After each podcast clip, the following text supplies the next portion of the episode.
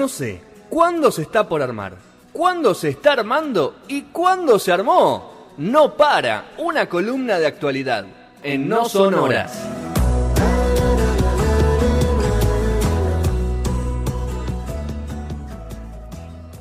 Arrancamos con, este segundo episodio, de segunda parte de, este bonus track de, de socioambientalismo más política internacional, donde encaramos y, desarrollamos un poco todo este informe de la IPCC, donde la IPCC, que es el panel intergubernamental sobre el cambio climático de la ONU, y a partir de ahí un informe que marcó eh, una luz de alerta, que, bueno, que arma un panorama bastante difícil de desafíos socioambientalistas para eh, de acá en adelante. Corto plazo se habla de 2050, pero como habíamos marcado en el episodio anterior, el plazo puede ser más corto.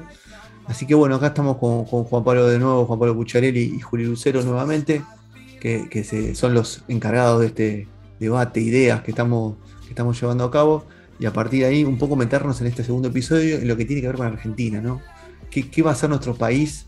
Un país a nivel mundial que quizás no, no es tan importante, pero juega su papel preponderante dentro de este, este cambio climático, de este problema eh, eh, que tenemos a nivel mundial y enfocarnos directamente en nuestra matriz productiva también. Qué complejo enfocarnos en nuestra matriz productiva. Acá es donde nos vamos a agarrar a las piñas con la gente, por Dios.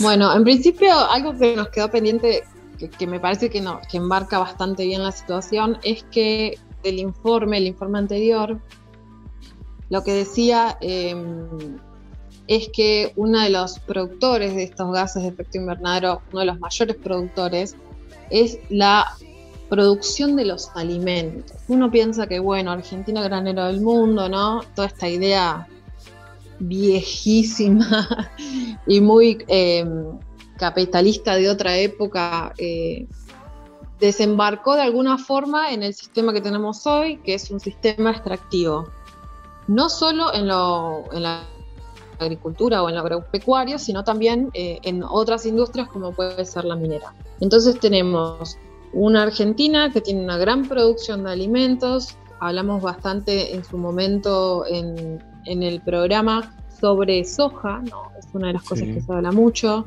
pero también podemos hablar que qué pasa con em, la producción de madera, las plantaciones de árboles para la producción de madera que sucede en, los esteros de Liberá, en el norte de la Argentina, en la Mesopotamia en general, eh, o las arroceras, o las grandes extensiones de, tierra eh, en las que se trabaja otros productos como el maíz, que también son transgénicos, o el algodón. No hay tantos productos transgénicos, por ahí nosotros hablamos y pensamos que hay más eh, no sé, más alimentos que, tienen un origen eh, modificado genéticamente, pero la realidad es que no, en Argentina solamente por ahora soja, algodón y maíz y se aprobó hace poco y está en disputa qué pasa con el trigo, eh, pero bueno, e, eso es tema de otro podcast quizás.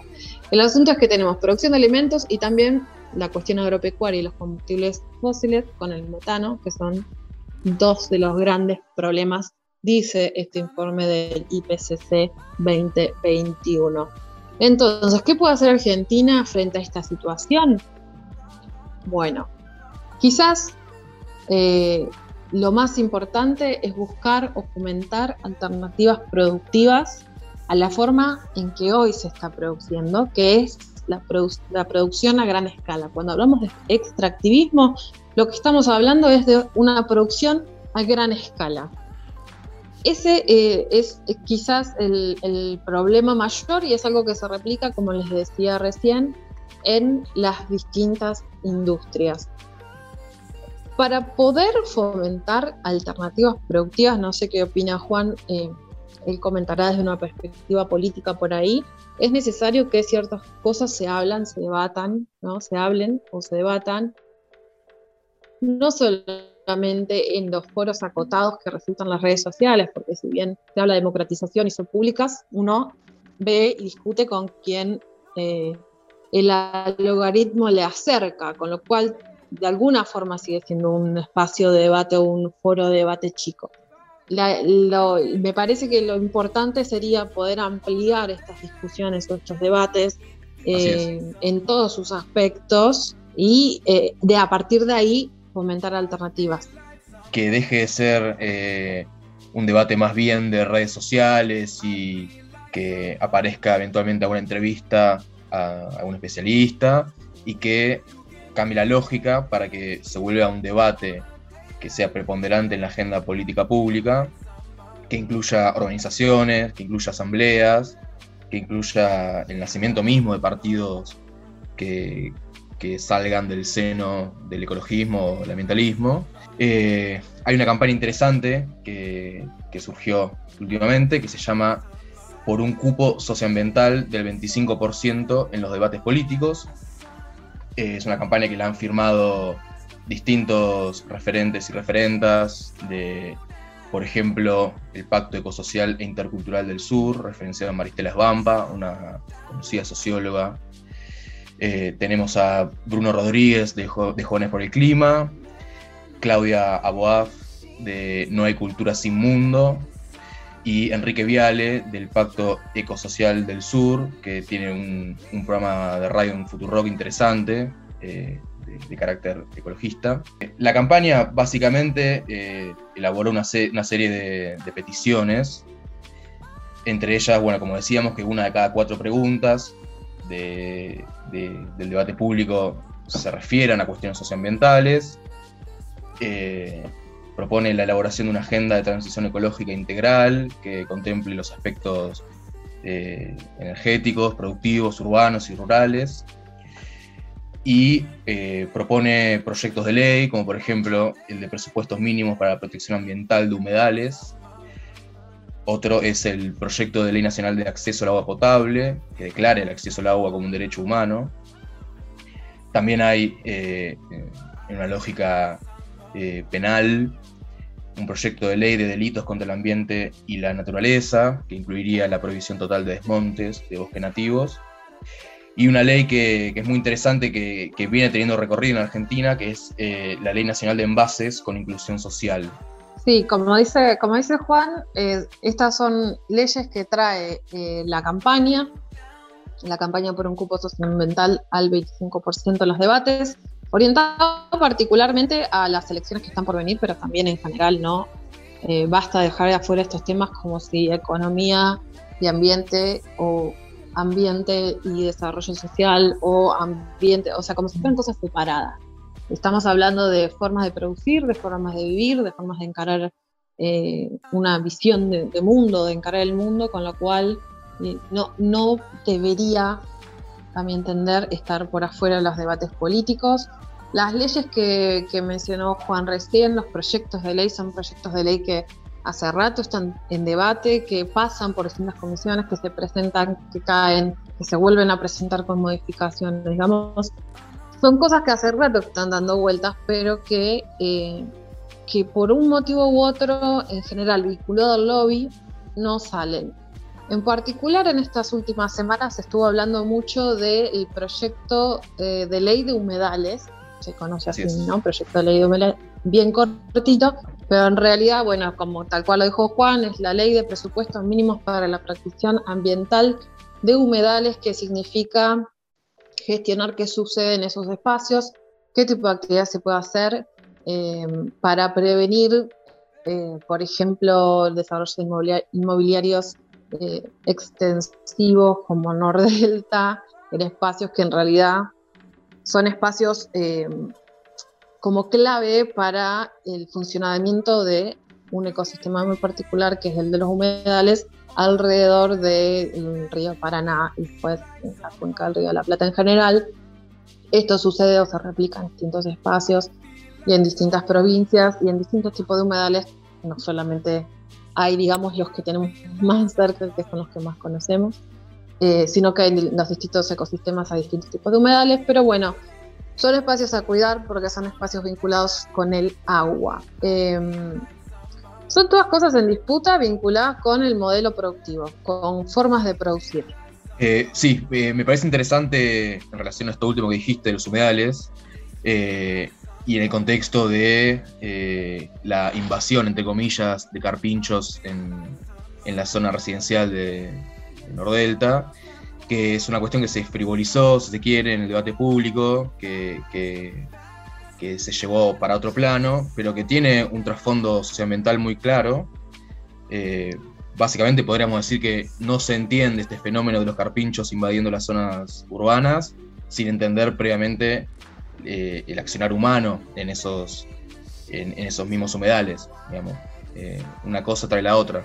Absolutamente, absolutamente es la consecuencia de eh, una falta o de, falta de política o una política errada respecto a la gestión de estos espacios que son tan importantes para la cuenca de los ríos y por supuesto para las poblaciones porque bueno desde proveer agua eh, cuando hay sequía o mm, absorber exceso de agua cuando hay inundaciones, eh, hasta, digamos, mantener a las poblaciones, que, que, funcione el ecosistema para que las personas tengan agua dulce para tomar.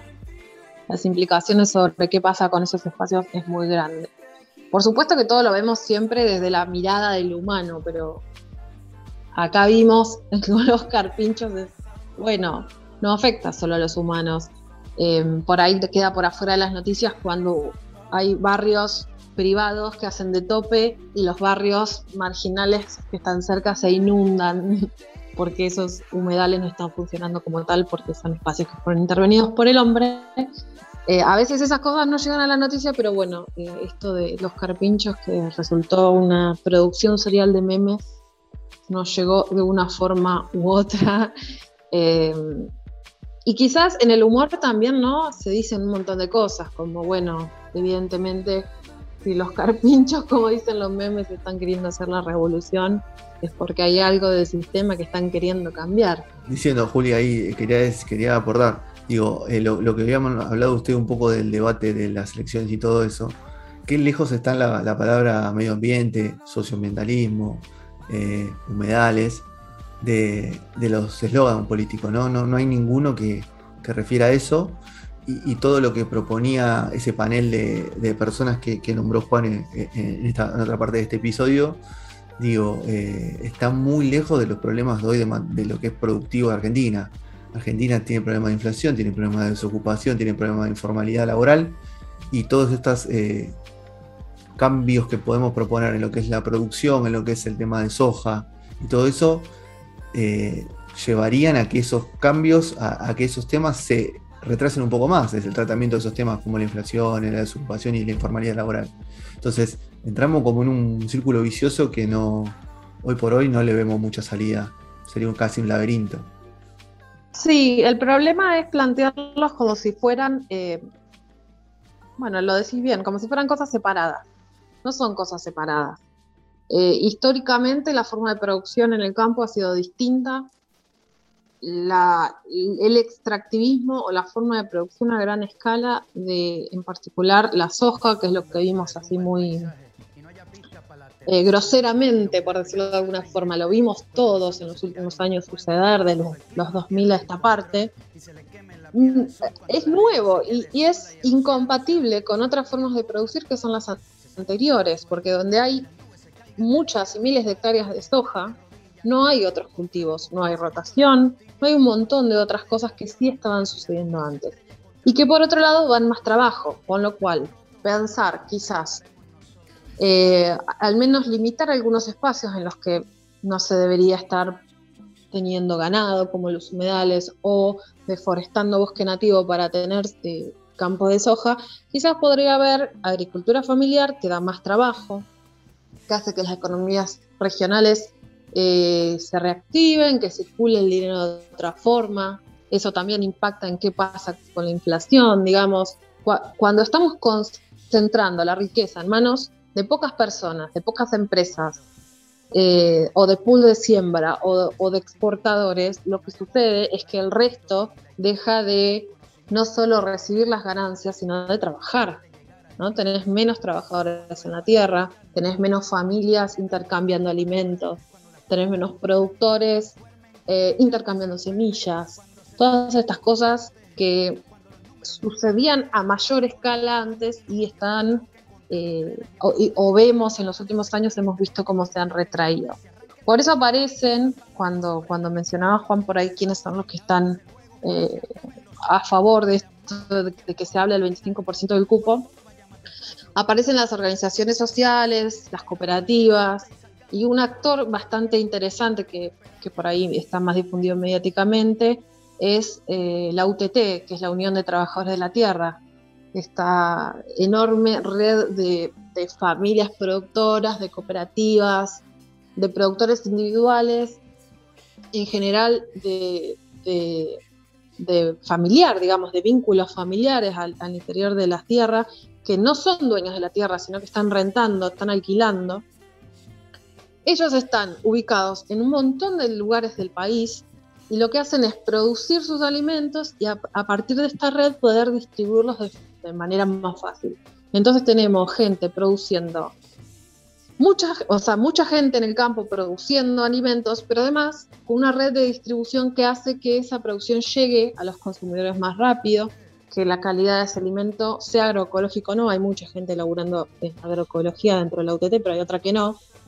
Que llegue más rápido a la casa de la persona. Entonces, tenemos, no sé, por ejemplo, les doy un ejemplo, un tomate, un tomate que llega a tu casa a través de la verdulería, ¿por dónde pasó antes? ¿Pasó por el mercado central o el mercado abastecedor grande de la región en la que estás? Después pasó a la verdulería, o sea, del productor al abastecedor, al, distribuidor, al abastecedor, a la verdulería, o sea, todo un camino gigante de camiones, cajones, de cosas, hasta que llega a tu heladera eh, sigamos limpiando la fruta y la verdura, paréntesis, aunque no haya pandemia, si es que no hay más, porque qué cochinada, por dónde pasa la comida, ¿no?